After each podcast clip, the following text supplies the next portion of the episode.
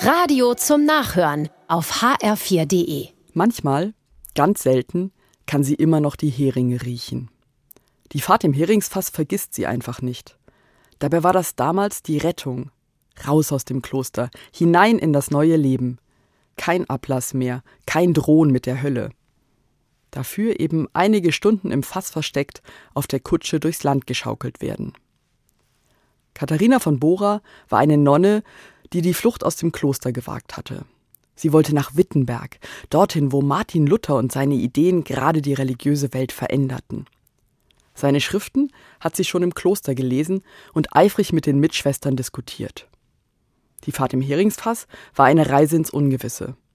Als Nonne entlaufen, von der Familie geächtet, die einzige Chance war jetzt die Heirat. Katharina setzte alles auf eine Karte. Und tatsächlich nahm Martin Luther sie zur Frau. Er, der sich für die Ehe nicht geeignet fand, aber sich verpflichtet fühlte, die geflohene Ex-Nonne zu unterstützen. Schwer zu sagen, was wir Katharina von Bora alles verdanken. Aber es ist bekannt, dass sie dafür sorgte, dass Luther das tun konnte, was ihm am Herzen lag. Schreiben, diskutieren, die neuen Ideen in die Welt bringen.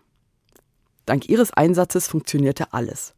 Sie kümmerte sich um Garten und Vieh, beherbergte Studenten und andere Gelehrte, Sie versorgte die vielen hungrigen Menschen, sechs eigene Kinder, bis zu elf Pflegekinder und all die Lutherbegeisterten, die sich um den Tisch versammelten. Dabei war sie nicht still und brav. Abends, wenn sie mit Martin allein war, wurde alles besprochen. Sie war Luthers Ansprechpartnerin auf Augenhöhe. Anerkennend nannte er sie Herr Käthe. Das klingt heute befremdlich, zeigt aber, wie wichtig seine Frau ihm war. Am 20. Dezember 1552 starb Katharina von Bora. Aber wir erinnern uns immer noch an sie.